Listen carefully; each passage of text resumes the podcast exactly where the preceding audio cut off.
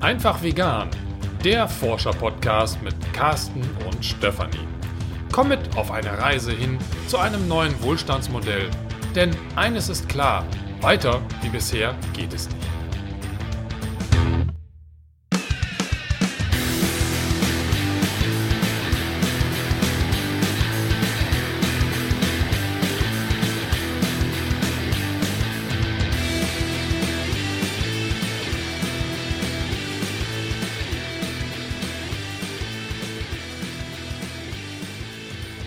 Unser Podcast-Hörer Felix hat uns eine Frage geschickt und ich habe mich auf die Suche gemacht nach einem Menschen, der diese Frage beantworten kann. Die Suche war etwas länger, aber ich bin dann bei Herrn Hütz Adams vom Südwind-Institut gelandet und äh, darf mich jetzt freuen, ihn hier in diesem Interview zu begrüßen. Ja, guten Tag. Das äh, Südwind-Institut, das wurde 1991 gegründet, äh, auch mit dem Untertitel Institut für Ökonomie und Ökumene, wobei Ökumene hier für Weltverantwortung steht und hatte von vornherein das Ziel, sich äh, Produktionsbedingungen, Wertschöpfungskette verschiedenster äh, Produkte anzuschauen und hat immer so die Frage gestellt, ähm, wo hat unser Konsum, wo haben unsere Politik äh, und äh, unsere Unternehmen mit Missständen in Entwicklungsländern zu tun und ähm, wo können wir ansetzen, um da was dran zu ändern.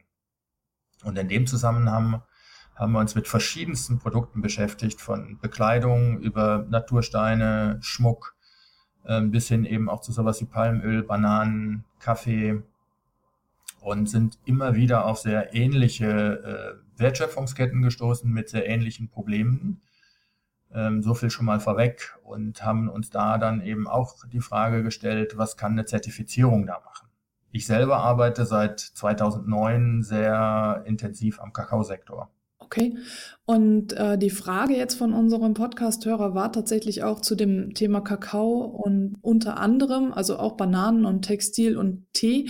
Haben Sie eigentlich auch was zum Thema Tee oder das eher weniger? Ja, so äh, schwarzen Tee haben wir auch so ein bisschen auf der Agenda, weil es da ja eben auch eine schon eine lange Diskussion äh, um die Bedingungen auf den Plantagen gibt, äh, sowohl was so Löhne und Arbeitsbedingungen betrifft, als auch Pestizidbelastungen. Mhm. Und äh, Sie sind jetzt aber der Experte, sage ich jetzt mal, für den Kakao. Deswegen sprechen wir jetzt erstmal äh, über den Kakao. Und die tatsächliche Frage war, ähm, ob es Kakao gibt, der ohne oder mit möglichst wenigen Zwischenhändlerinnen von einer Kooperative von Kleinbauern oder Bäuerinnen verschickt oder vermarktet wird und bei dem auch zum Beispiel Kinderarbeit ausgeschlossen ist und Bioanbau betrieben wird. Und es soll möglichst viel vom Aufpreis auf die fairen Produkte dort bleiben, was ja selbst bei strengeren Siegeln sehr niedrig oder undurchsichtig sein kann. Das war jetzt also die Originalfrage von Felix. Und vielleicht, ja, ich habe für mich gedacht, also es geht uns ja eigentlich immer so darum, wie wir möglichst ethisch korrekt einkaufen können auch. Äh, gibt es da, geht das überhaupt? Gibt es sowas, was Felix sich überlegt hat, überhaupt? Es gibt Ansätze für ähm, Kakao, Schokoladenherstellung, die schon äh, so sehr hohen Ansprüchen äh, entsprechen. Also es gibt beispielsweise äh, vor allen Dingen in Lateinamerika ähm, Kooperativen und kleine Produzenten, die mittlerweile selber angefangen haben, äh, Schokoladen herzustellen, zum Teil auch sehr leckere äh, Rezepte da entworfen haben. Die kann man dann ähm, über Direkthandel, über äh, Unterstützerorganisationen, die sie hier haben, dann auch beziehen. Ähm, das ist allerdings eine Nische also es gibt einzelne Unternehmen, die ähm, versuchen, das größer in die Breite zu tragen und damit auch in sowas wie Supermärkte vorzustoßen oder zumindest in Bioläden. Ähm, ein Beispiel dafür ist Original Beans, die aus verschiedenen Ländern Kakao beziehen. Es gibt auch so Zwischenstufen und dann bin ich aber auch schon auf dem Weg zum Supermarkt. Ähm, es gibt beispielsweise Ansätze, äh, Kakao auf degenerierten Flächen über Agroforstsysteme werden die wieder fruchtbar gemacht anzubauen und damit auch nicht nur ähm, eine hochwertigen Kakao äh, und nachher auch eine hochwertige Schokolade herzustellen, äh, sondern eben auch zu schauen, dass da eine Wiederaufforstung stattfindet und das Kakao dann sogar, der früher mal oder der eigentlich immer zur Entwaldung beiträgt. Kakao wächst auf Gebieten, wo früher Regenwald stand, dass ein Teil dieser Entwicklungen sozusagen wieder zurückgenommen wird. Ähm, den kriegen sie manchmal sogar im Supermarktregal. Es gibt eine Schweizer Firma namens Chocolat Halba, äh, deren Produkte sie auch äh, bei Rewe bekommen und an anderen Stellen, glaube ich, auch, die über Agroforstprojekte arbeitet. Es ist aber gleichzeitig so, dass der, äh, dass weit über 90 Prozent des Kakaos so Standardware sind, Standardkakao, Standardqualitäten, die eben dann auch ähm, im Supermarkt sehr, sehr billig verkauft werden. Es gibt ja so als Preiseinstiegssegment bei Aldi, Rewe, Lidl, äh, Edeka äh, im Moment Vollmilchschokolade ab 45 Cent die Tafel, wenn das die Eigenmarken sind. Das sind aber dann halt Massenwaren, die ähm, großen Mengen hergestellt werden, äh, für die, äh, bei denen ein großer Preiskampf herrscht und ähm, die zwar zum Teil zertifiziert sind, aber wo trotzdem sehr wenig bei den Bäuerinnen und Bauern ankommt. Und ähm, was ist denn generell aus Ihrer Sicht ähm, so ethisch problematisch bei Kakao? Also Sie hatten ja jetzt gerade schon gesagt, dass Kakao, äh, dass auch dafür Regenwald abgeholzt werden muss. Ist das generell dann so, dass es eben der Kakao solche Flächen braucht und Gibt es sonst noch was, was Sie dazu sagen würden? Also Kakao braucht äh, ein Klima, weil die Pflanze sehr empfindlich ist, was es nur rechts und links des Äquators gibt. Und das sind halt die Flächen, äh, wo äh, zuvor Regenwald stand. Egal welche Kakaoplantage Sie nehmen, vorher war da Regenwald. Also das ökologische Problem äh, ist immer da. Ähm, verschärft wird es dann nochmal. Die Diskussion haben wir im Moment vor allen Dingen im weit im Abstand größten Produzentenland in der, in der Elfenbeinküste, in der Côte d'Ivoire. Da kommt 40 Prozent der Welternte her. Und da sind auch große äh, Flächen, die Naturschutzgebiete oder geschützte Gebiete waren, abgeholzt worden, um Kakaoplantagen anzulegen. Also wir haben ein Entwaldungsproblem bei Kakao. Ein weiteres Problem ist, dass inflationsbereinigt der Preis für Kakao jetzt über Jahrzehnte immer weiter gesunken ist. In Westafrika sind noch äh, vor 30, 40 Jahren Zehntausende, Hunderttausende Bauern in den Kakaoanbau eingestiegen, weil sie und ihre Familien mit dem Kakao ein einigermaßen vernünftiges Einkommen erzielen konnten. Das ist vorbei, weil inflationsbereinigt der Preis immer mehr gesunken sind und ein großer Teil der geschätzten weltweit 5,5 Millionen Kleinbauern und Kleinbäuerinnen leben in Armut für uns äh, so ein Luxusprodukt wie Schokolade herzustellen, braucht man deren Kakao, aber die Bezahlung für Kakao ist so, dass die Familien in Armut verharren. Und was kann ich als Konsumentin dann tun, damit das nicht so ist? Also den ersten Schritt, den viele gegangen sind, äh, das war der Versuch, äh, den Weg äh, von der Plantage bis zum Supermarktregal transparent zu machen. Und da sind wir bei den Zertifizierern, ob das nur Fairtrade oder Rainforest Alliance ist, ähm, aber auch Biozertifizierer. Die übernehmen ja erstmal nur eine Garantie dafür, dass Schokolade bestimmten Qualitäten entspricht und dass der Kakao, aus dem die Schokolade hergestellt wurde, nachverfolgbar ist. Das ist ein erster Schritt in die richtige Richtung, denn noch vor wenigen Jahren, wenn man äh, Konzerne damit konfrontierte, dass die Arbeitsbedingungen auf Plantagen schlecht sind, dass Kinderarbeit weit verbreitet ist in Westafrika, dann kriegte man oft zu hören, ja, wir kaufen beim Zwischenhändler, wir wissen aber gar nicht, wo die Bohnen herkommen. Und wir sind auch nicht verantwortlich, weil da müssen sie der Zwischenhändler fragen. Das ist mittlerweile im Sektor zum Glück vorbei und ich kriege mittlerweile ähm, eigentlich jede Qualität von Schokolade in irgendeiner Form auch äh, gesiegelt. Ganz oft äh, ist noch das Label von UTZ drauf, die aber mit der Rainforest Alliance fusioniert sind. Dann gibt es eben noch die Rainforest Alliance und Fair Trade mittlerweile in jedem Supermarkt. Das Problem ist nur, dass die zwar versuchen können, Ketten transparent zu machen, dass aber wenn wie 2016 äh, geschehen, dann der Weltmarktpreis, der inflationsbereinigt auch zuvor schon niedrig war, dann nochmal um ein Drittel einbricht. Das zertifiziert nicht unbedingt heißt, dass die Bäuerinnen und Bauern und ihre Familien auch ein vernünftiges Einkommen haben. Im Gegenteil, eine Studie, die Fairtrade selbst in Auftrag gegeben hat und die Anfang des Jahres veröffentlicht wurde, zeigt, dass der bei weitem größte Teil der Bäuerinnen und Bauern, die Fairtrade zertifiziert sind, in bitterer Armut leben. Der Mindestpreis, den Fairtrade zahlt, der reicht nicht aus, um sie aus der Armut zu heben und der wird daher gerade auch neu diskutiert. Da wird es in Kürze mit Fairtrade bekannt geben, was sie mit dem Mindestpreis machen. Die Prämien, die sie zusätzlich zahlen, reichen dazu auch nicht aus. Andere Zertifizierer haben nicht mal einen Mindestpreis. Also die Zertifizierung ist ein erster Schritt. An zertifizierter Ware sehe ich, äh, dass man zumindest versucht hat, die Kette transparent zu machen. Aber es ist eben noch nicht so, dass der Kakao wirklich nachhaltig angebaut wurde. Das ist ein Riesenproblem. Es macht jetzt die Verwirrung eigentlich für die Verbraucher und Verbraucherinnen komplett, dass es einzelne Unternehmen gibt, die unternehmenseigene Projekte haben, die ja, auch Bäuerinnen und Bauern dabei zu unterstützen, bessere äh, Qualitäten her zu, anzubauen, äh, Produktivität zu steigern, äh, zum Teil auch freiwillig äh, deutlich höhere Preise zahlen, ähm, dass ich als Verbraucher und Verbraucherin aber mich erstmal nur darauf verlassen kann, was der Konzern sagt. Und äh, das Ganze ist für mich daher ziemlich intransparent. Also da müssten eigentlich noch viel mehr Informationen von den Unternehmen veröffentlicht werden, indem sie dann auch belegen, ob ähm, die Projekte, die sie machen, tatsächlich die Bäuerinnen und Bauern aus der Armut holen. Hm, gibt es denn Stand heute irgendwie einen Kakao, den ich guten Gewissens beziehen könnte? Oder Schokolade, sei es äh, Kakao oder Schokolade? Es gibt halt diese Nischenanbieter, die ähm, ich auf den Regalen zum großen Teil eher dann von Bio-Supermärkten finde, die dann zum Teil eben auch äh, direkte Beziehungen zu den Produzenten und Produzentinnen aufgebaut haben, wo man dann zum Teil auch auf den Packungen nachlesen kann, wo genau der Kakao herkommt.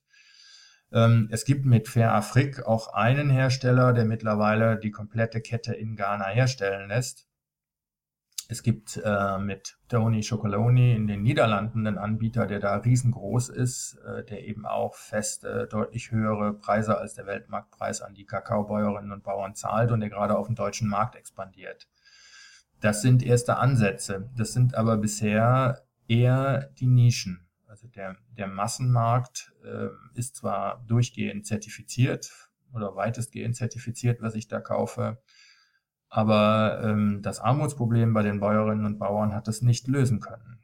Und äh, was könnte ich denn machen? Also jetzt bin ich ja hier so, ähm, man denkt ja immer, man ist so allein, äh, um das zu lösen. Gibt es da irgendwas, was ich unterstützen könnte oder was ich machen könnte, um eben fairen Kakao zu bekommen? Ja, ich kann grundsätzlich halt, äh, auch wenn es nur eine Teillösung ist, auf die zertifizierten Waren gehen oder wenn Unternehmen was versprechen, bei den Unternehmen auch anfragen, könnt ihr belegen, dass das was bringt, was ihr da tut. Das ist so die individuelle Ebene, wenn es um äh, meinen Kakaokonsum geht. Es wird im nächsten Jahr aber auch eine größere Kampagne geben, wo es darum geht, dass eigentlich die Vereinten Nationen in ihren Leitlinien für Unternehmen, also für Wirtschaft und Menschenrechte fordern, dass Unternehmen dafür sorgen, dass in ihren Ketten Menschenrechte eingehalten werden.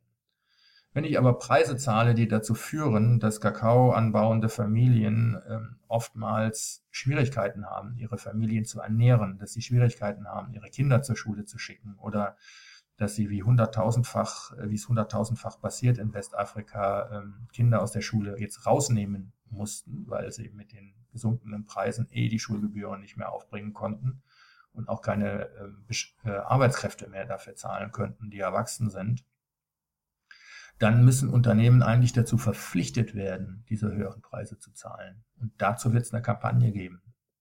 Es gibt diese UN-Leitprinzipien, äh, deutsche Unternehmen, da gibt es eine Vorgabe der Bundesregierung, sollen bisher auf einem freiwilligen äh, Niveau die einhalten. Wir brauchen aber was Verpflichtendes.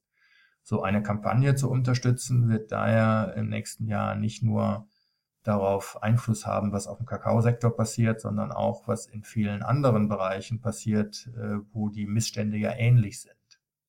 Unternehmen versprechen einerseits Menschenrechte in ihren Wertschöpfungsketten einzuhalten, andererseits zahlen sie aber Preise für Produkte oder auch Löhne für Beschäftigte, die zu niedrig sind, um ein existenzsicherndes Einkommen zu garantieren. Das muss aufhören. Und ähm, das heißt eigentlich, dass es im Moment gar keinen Kakao jetzt gibt, den ich guten Gewissens kaufen könnte. Oder nur diese, die Sie jetzt schon genannt hatten, ähm, diese kleinen Nischenprodukte. Im Moment sind wir tatsächlich bei dem, was transparent ist, noch in der Nische. Es gibt äh, ein paar auch ähm, Produzenten von äh, größeren Mengen Schokolade, die sie in den Supermärkten finden, die an Veränderungen arbeiten. Rittersport ist hier ein Beispiel, ähm, die ihren Bezug auch äh, von Kooperativen in Nicaragua ausgebaut haben, mit denen sie seit langem arbeiten, die selber eine Plantage in Nicaragua angelegt haben und die Erfahrungen, die sie da gemacht haben, jetzt auf Westafrika übertragen wollen.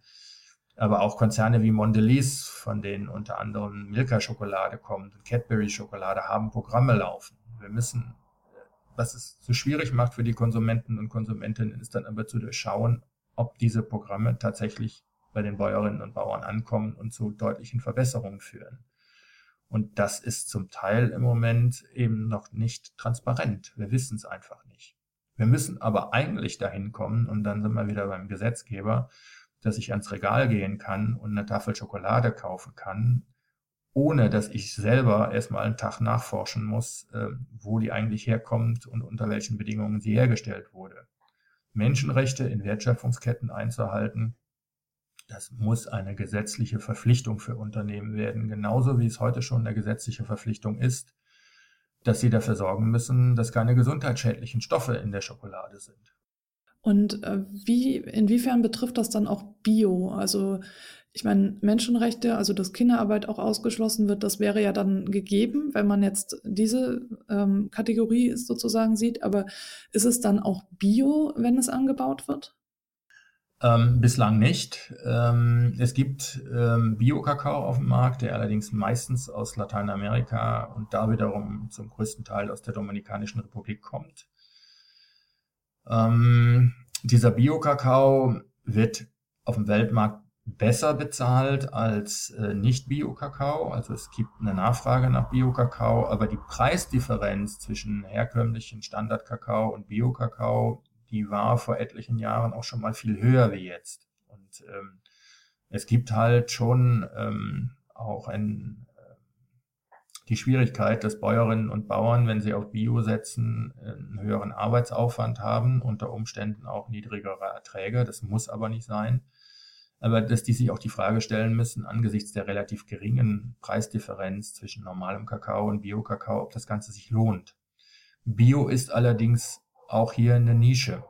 Was so die Arbeitsbedingungen angeht, ähm, grundsätzlich sind die Probleme wie Kinderarbeit und massive Ausbeutung innerhalb der Familien in Westafrika, wo 70 Prozent vom Weltkakao herkommt, wesentlich größer als in Lateinamerika. In Lateinamerika, die Bauern sind häufig äh, diversifizierter, bauen noch mehr Produkte an, haben größere Flächen und können ähm, dann auch aus verschiedensten Quellen ähm, Einkommen erzielen.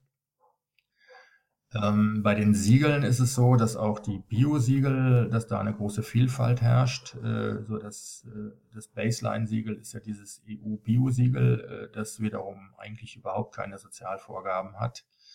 Ähm, das geht dann über Naturland, die ähm, viele Sozialvorgaben auch für die Produzenten haben, bis hin, äh, ich glaube, es gibt sogar Schokolade mit einem Demeter-Siegel, ähm, die so die höchsten Ansprüche haben. Also das ist auch innerhalb der Biolandschaft nochmal sehr zerklüftet. Und ähm, viele Fairtrade-Schokolade ist auch biozertifiziert. Ähm, andere Fairtrade-Unternehmen wie die GEPA setzen komplett auf Naturland äh, als äh, Zertifizierungsorganisation. Das ist mit Sicherheit ein Fortschritt, wenn ich Bio-Schokolade kaufe gegenüber nicht Bio. Ähm, das heißt aber nicht, dass die Bauern damit äh, unbedingt der, äh, der Armut entkommen können.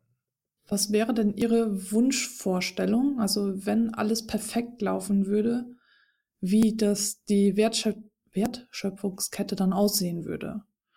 Im Moment ist es so, wenn ich eine Tafel äh, 0815 Vollmilchschokolade habe, die 100 Gramm wiegt und 30 Prozent Kakaoanteil hat, dass beim momentanen Preis so knapp 7 Cent äh, der Kosten für die Herstellung von dieser Tafel auf Kakao entfallen. Davon kommen dann in Westafrika so rund 4, 4,5 Cent bei den Bäuerinnen und Bauern an. Das heißt also, wenn ich den Anteil, den die Bäuerinnen und Bauern verdoppeln würde, wenn ich den Anteil verdoppeln würde, den die Bäuerinnen und Bauern bekommen, äh, dann wäre der Preisunterschied für den, selbst für den Massenkunden in Deutschland sehr gut verkraftbar. Ich muss also eigentlich dahin kommen, dass Unternehmen dazu verpflichtet werden, innerhalb ihrer Wertschöpfungskette Preise für den Kakao zu zahlen, die existenzsichernde Einkommen garantieren. Und wenn sich dafür halt dann der Kakaopreis vor Ort verdoppeln muss, dann macht das auf eine Tafel gar nicht so viel aus. Und das ist das, wo wir hinkommen müssen. Wir müssen Kakao rausnehmen aus dieser Konkurrenz, wer hat die billigste Tafel im Regal und müssen hinkommen, wer hat die Tafel im Regal, wo die Bäuerinnen und Bauern einen angemessenen Anteil bekommen. Und wie kommen wir Ihrer Meinung nach dahin? Meiner Meinung nach wird das nur über gesetzliche Vorgaben zur Einhaltung von Menschenrechten funktionieren. Ähm, der Kakaomarkt ist hart umkämpft, da wird um Zehntel Centbeträge bei einer Produktion von einer Tafel Schokolade gerungen. Die Supermärkte versuchen ständig über Sonderangebote Leute in den Laden zu ziehen, weil Kakao genau wie Bananen und Kaffee und einige wenige andere Produkte so äh, Kernelemente sind von jedem Sonderangebot, was die machen. Die Preise kennen die Verbraucherinnen und Verbraucher und man lockt sie, indem man billiger ist als die Konkurrenz. Die Hersteller wiederum müssen sich diesen Preisdiktat dann oft beugen und versuchen dann auch den Kakao möglichst billig zu kriegen. Und diesen Teufelskreis werden wir wie bei vielen anderen Produkten auch nur dann durchbrochen kriegen, wenn ähm, die gesamte Kette verpflichtet ist, menschenrechtliche Aspekte zu berücksichtigen. Und da sind wir beim Gesetzgeber. Haben Sie eine Liste von diesen Nischenanbietern vielleicht irgendwie auf Ihrer Internetseite? Nein, wir haben keine solche Liste, ähm, unter anderem auch deshalb, weil wir uns bei vielen von diesen Nischenanbietern erstmal nur auf das verlassen können, was die einem sagen. Wenn ich also einen Anbieter habe, der ähm, ich wüsste keinen, der das bisher hat. Also wenn ich einen Nischenanbieter hätte, der eine umfassende Impact-Analyse gemacht hat und dann festgestellt hat, ja, wir machen das und das und das im Kakaoanbau und den Bäuerinnen und Bauern äh, hat, hat das so, äh, dieses und jenes gebracht. Dann wäre das was, äh, wo wir auch eine konkrete Empfehlung aussprechen könnten. Solange wir uns aber nur auf das äh, verlassen können, was einem diese Nischenanbieter selber sagen, tun wir uns sehr schwer damit, tatsächliche Kaufempfehlungen auszusprechen. Letztendlich ist es aber auch so, und da kommen wir wieder zurück äh, zu den Gesetzesvorgaben, wir müssen eigentlich dafür sorgen, dass der gesamte Schokoladenmarkt nachhaltig ist, dass er nicht mehr zur Entwaldung beiträgt, ähm, dass in der Produktion für die Bäuerinnen und Bauern existenzsichernde Einkommen rausspringen und ähm, dass wir mit gutem Gewissen einfach uns äh, vors Regal stellen können. Okay, das ist eigentlich schon ein super Schlusswort. ähm, haben Sie noch irgendwas, was Sie wichtig finden, äh, was Sie noch teilen möchten?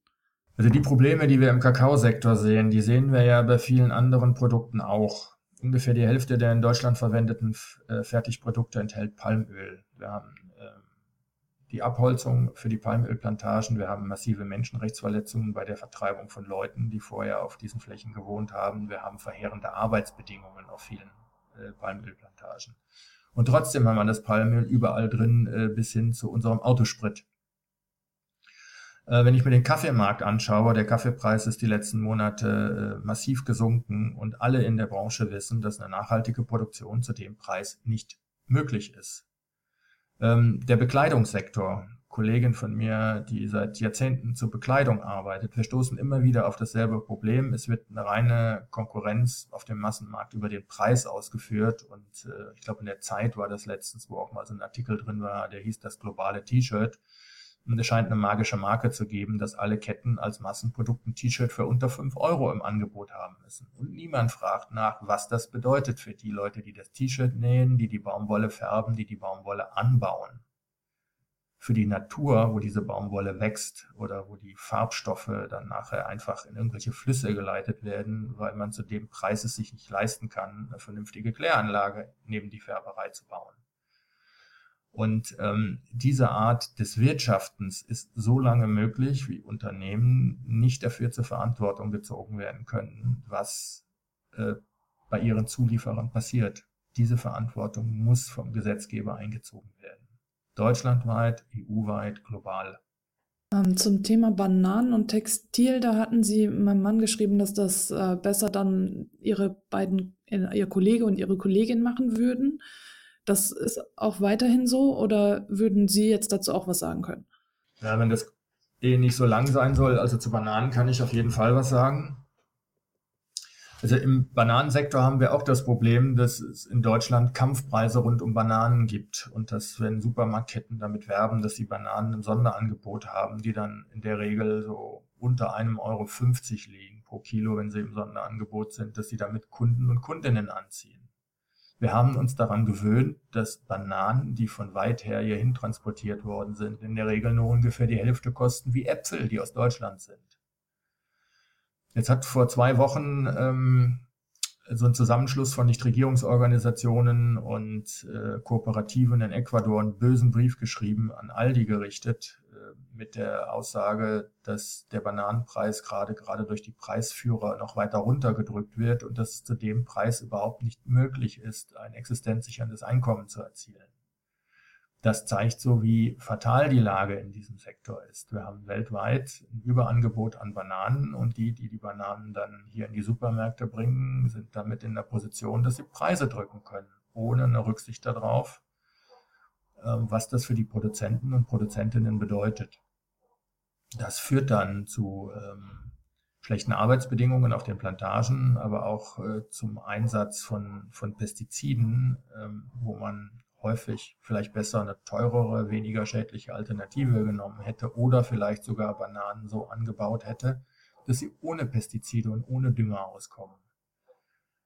Darauf wird aber bislang in der internationalen Kette für die Massenbananen überhaupt keine Rücksicht genommen. Es geht nur um den Preis mit der Ausnahme der Nische für Biobananen. Aber auch die Biobananen sind unter, die Hersteller sind unter einem massiven Preisdruck.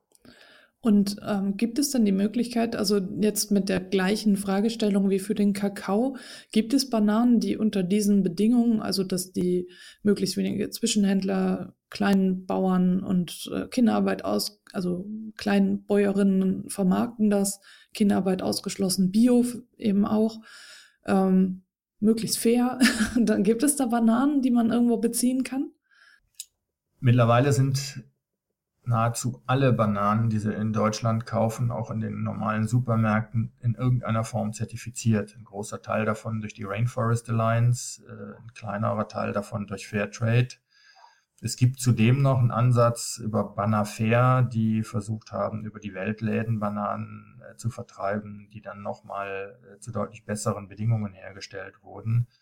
Aber die Massenware, die sie so kriegen, ähm, die kommt aus wechselnden Anbauländern, meistens aus Lateinamerika. Und selbst wenn sie zertifiziert ist, haben sie immer noch ein großes Problem, weil auf dem Weltmarkt die Preise so gedrückt worden sind, dass auch zertifizierte Bananen nicht bedeuten, dass auf den Plantagen existenzsichernde Einkommen bezahlt werden. Okay, also wenn, sollte ich dann schon in den Weltladen gehen und die von Bana Fair die Bananen dann kaufen?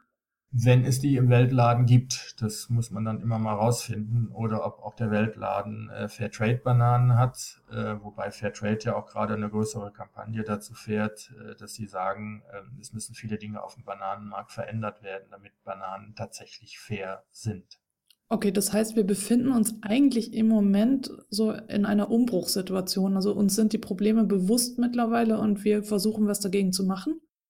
Ja, man hat bei vielen Produkten ähm, jahrelang darauf gesetzt, dass wenn ich diese Produkte zertifiziere und den Rest aber so lasse, wie er immer war, dass ich dann die Probleme löse. Da zeigt sich aber, dass das eben nicht der Fall ist, weil ähm, auch zertifizierte Produkte auf dem Weltmarkt unter einem massiven Preisdruck stehen und die Mindestpreise häufig auf einem Niveau sind, wo es sie denn gibt, äh, das nicht ausreichend ist. Wir sind bei vielen Unternehmen und bei vielen Produkten im Moment in sowas, was sich äh, auf Englisch so schön eine Beyond Certification, also eine jenseits der Zertifizierungsdebatte äh, ist, weil man eben gemerkt hat, dass die Zertifizierung alleine nicht ausreicht. Ähm, auch große Unternehmen versuchen beispielsweise im Kakaosektor geschlossene Ketten aufzubauen, dass sie von bestimmten Kooperativen kaufen und ähm, das auch über Jahre stabil machen.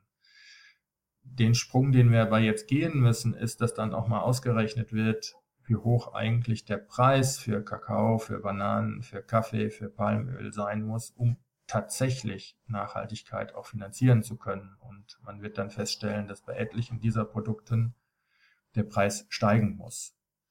Das heißt für die Verbraucher und Verbraucherinnen erstmal gar nicht so viel, ähm, weil wenn ich beispielsweise einen Palmölpreis äh, deutlich erhöhen würde, das sind ja oft nur Bruchteile der Produktionskosten von der Fertigpizza oder von der Wurst oder wo auch immer die, äh, das Palmöl drin verarbeitet worden ist. Bei Kaffee oder Bananen, so als Monoprodukte, könnte das schon dazu führen, dass da auch Preise deutlich steigen.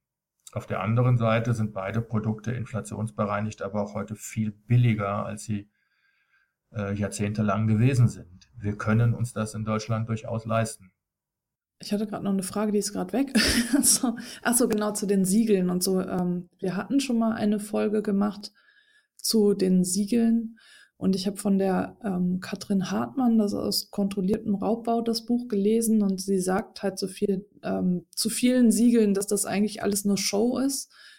Dass jetzt also zum Beispiel UTZ und äh, Rainforest Alliance und ähm, also die meisten Siegel einfach nur quasi wie so ein Feigenblatt sind. Sehen Sie das auch so oder äh, ja, gibt es halt einfach auch Siegel, denen wir vertrauen können? Man muss sich erstmal fragen, was eine Zertifizierung und was ein Siegel eigentlich ist. Also ähm, das beginnt ja damit, dass man sich auf einen bestimmten Standard einigt. Ähm, da wird ein Standard ausgearbeitet, wie beispielsweise nachhaltiger Kakao produziert werden soll. So, und dann wird halt geschaut, wo finde ich Bauerinnen, Bauern und Bäuerinnen, die genauso produzieren. Wenn ich diese Bäuerinnen und Bauern gefunden habe, die genauso produzieren, dann können die ihren Betrieb zertifizieren lassen, zahlen da ja auch in aller Regel für. Und dann ist äh, der nächste Schritt, dass ich dann einen Kunden suche, der bereit ist, für das so zertifizierte Produkt einen Aufpreis zu zahlen.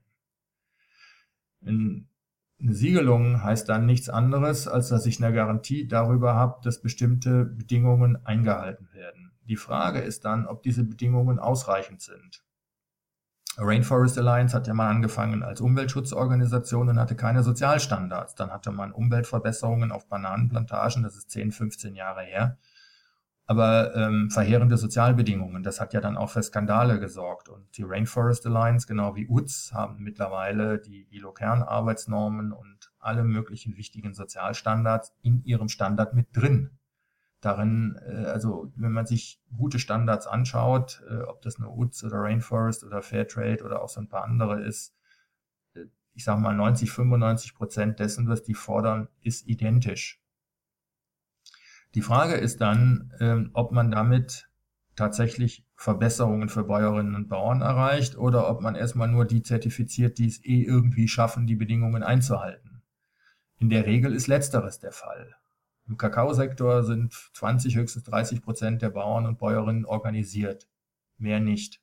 Um aber überhaupt ein Fairtrade-Siegel kriegen zu können, muss ich eine äh, Kooperative haben. UTZ ist dann hingegangen und hat gesagt, wir zertifizieren auch Gemeinschaften von Bauern und Bäuerinnen, die nicht äh, durchorganisierte Kooperativen sind und sind dafür hart kritisiert worden. Aber irgendwer muss ja auch versuchen, an diese Bäuerinnen und Bauern ranzukommen. Was man sich dann auch nochmal anschauen muss, ist, wie diese Siegel ansetzen. Ähm, bei UTS und zum Teil auch bei Rainforest Alliance war immer der Ansatz, dass man gesagt hat, man wirbt bei den Unternehmen, zum Teil auch bei der Entwicklungszusammenarbeit und bei Regierungen Gelder ein, um äh, Trainingsmaßnahmen für Bäuerinnen und Bauern zu machen, um Produktivität zu verbessern, Produktionskosten zu senken. Und UZ hat das mal so schön formuliert, wir wollen, dass die Bäuerinnen und Bauern gut arbeitende Unternehmer und Unternehmerinnen werden. Da war kein Mindestpreis dabei und auch keine Mindestprämie wie bei Fair Trade. Umgekehrt fehlten bei Fairtrade häufig diese Trainingsmaßnahmen. Das ist die letzten Jahre erst massiv ausgebaut worden. Aber das, was UZ da an äh, Trainingsmaßnahmen für Bäuerinnen und Bauern aufgesetzt hat, das hat schon so einen Vorbildcharakter auch gehabt. Ähm, alle haben aber die Schwierigkeit, wenn der Weltmarktpreis zu niedrig ist, reicht die Zertifizierung nicht, um die Bauern und Bäuerinnen aus der Armut zu holen. Was auch ein Problem von Zertifizierungen ist, sie haben keinen Einfluss darauf, was Regierungen machen. Wenn ich in der Elfenbeinküste eine Region habe, wo der Bürgerkrieg vor ein paar Jahren noch gewütet hat und die meisten Schulen sind kaputt und ähm, die Bäuerinnen und Bauern haben keine Möglichkeit, die Kinder zur Schule zu schicken, dann ist die Wahrscheinlichkeit hoch, dass diese Kinder auf den Kakaoplantagen oder auf anderen Plantagen arbeiten. Wer ist denn jetzt dafür verantwortlich, dass da Schulen hinkommen? Das ist ja nicht eine Aufgabe der Zertifizierer. Genauso wie eine Trinkwasserversorgung oder ein Bau von vernünftigen Straßen nicht eine Auf äh, Aufgabe von Zertifizierern ist.